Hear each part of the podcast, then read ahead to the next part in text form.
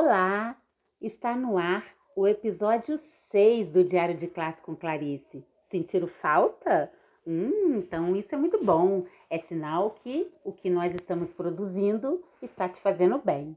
Nós resolvemos editar o episódio 6 hoje, no dia 5 de abril, porque dia 2 de abril, né, que seria sexta-feira, o episódio 6, foi feriado, então a gente deu um tempinho para vocês. E hoje eu quero começar o Diário de Classe com Clarice com uma frase que é lema do MST: ocupar, resistir e produzir.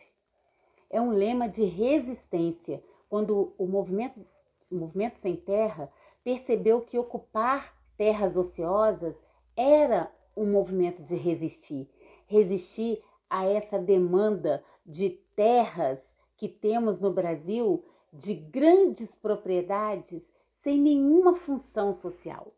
Então o MST, ele merece todo o nosso respeito.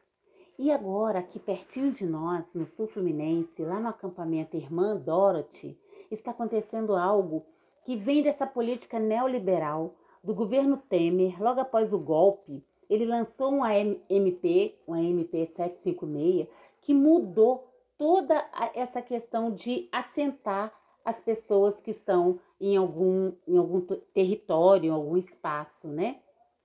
E fazer a legitimação dessa, dessa ocupação. Então, em 2017, essa MP vira lei e mexe com umas questões que estão é, fazendo com que os nossos companheiros e companheiras da irmã do acampamento Irmã Dorothy fiquem muito preocupados. E eu vou explicar para vocês o que é. Lá na irmã, no acampamento Irmã Dorothy, as pessoas, as famílias estão assentadas há mais de 15 anos. O que, que essa MP, que virou lei agora em 2017, faz com essa família? Ela tira toda a possibilidade dessas famílias terem garantias de serem assentadas. Por quê? Porque abre um edital, essa lei abre um edital onde todas as famílias, quaisquer famílias que quiserem concorrer a um pedaço de terra no, no acampamento Irmã Dorothy, ela pode concorrer. Então, famílias que nunca passaram pelo Irmã Dorothy, que nunca estiveram sofrendo todas as penúrias que aquelas pessoas lá sofreram, inclusive muitas delas nós conhecemos, porque nós já passamos por lá várias vezes e elas dormiam embaixo de lonas para poder garantir aquele espaço futuramente e ser assentada naquele espaço. Então essas famílias, elas perdem totalmente a possibilidade, mesmo estando nesse lugar há 15 anos, porque essa lei, ela não garante a estadia dessas pessoas lá e serem assentadas naquele lugar. Então, várias famílias de Barra Mansa, de Volta Redonda, de Resende, até mesmo lá de Coatis, que quiserem concorrer a uma terra já ocupada por alguma família lá na, no assentamento Irmã Dorothy, vai poder.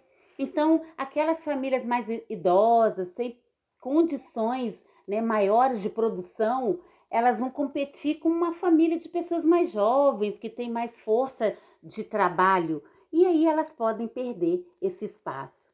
Então, todo o nosso repúdio a essa posição, né, que agora está chamando até da MP da grilhagem, né, porque tira todos os direitos de quem já possui direitos. Então é mais uma medida neoliberal que não ajuda as populações mais vulneráveis, pelo contrário, vem retirar direitos, vem subtrair aquilo que nós já conquistamos. Então fica aqui a nossa solidariedade a todos os irmãos e irmãs do acampamento Irmã Dorothy. E nós estaremos acompanhando vocês, porque nós temos pessoas que temos contatos lá diariamente, acompanhando essa luta. Nós estamos do seu lado. Nós queremos dizer que nós aqui em Barra Mansa, né, nós do Diário de Classe, nós que compomos um projeto aqui em Barra Mansa, um, um novo olhar para a política de Barra Mansa, repudiamos essa MP e estaremos ao lado de vocês lutando ombro a ombro, porque não é possível que no momento de pandemia como nós estamos vivendo, essas famílias podem ser jogadas ao léu. Então, isso é uma covardia que não tem tamanho, advinda desses governos, Temer, Bolsonaro e seus aliados. Então nós queremos dizer: fora Bolsonaro e nós iremos resistir e vacina já.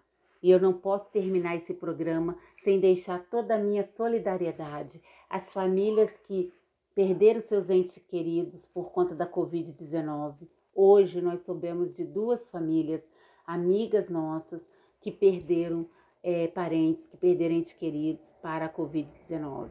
E as mais de 330 mil famílias que estão enlutadas, que perderam pessoas amadas. Então, todo o nosso consolo, a nossa solidariedade, o nosso repúdio a essa política de morte do Bolsonaro, que poderia ter, ter evitado várias mortes se não tivesse é, negligenciado as políticas de vacinação. Então, um abraço para você e até o próximo episódio do Diário de Classe com Clarice.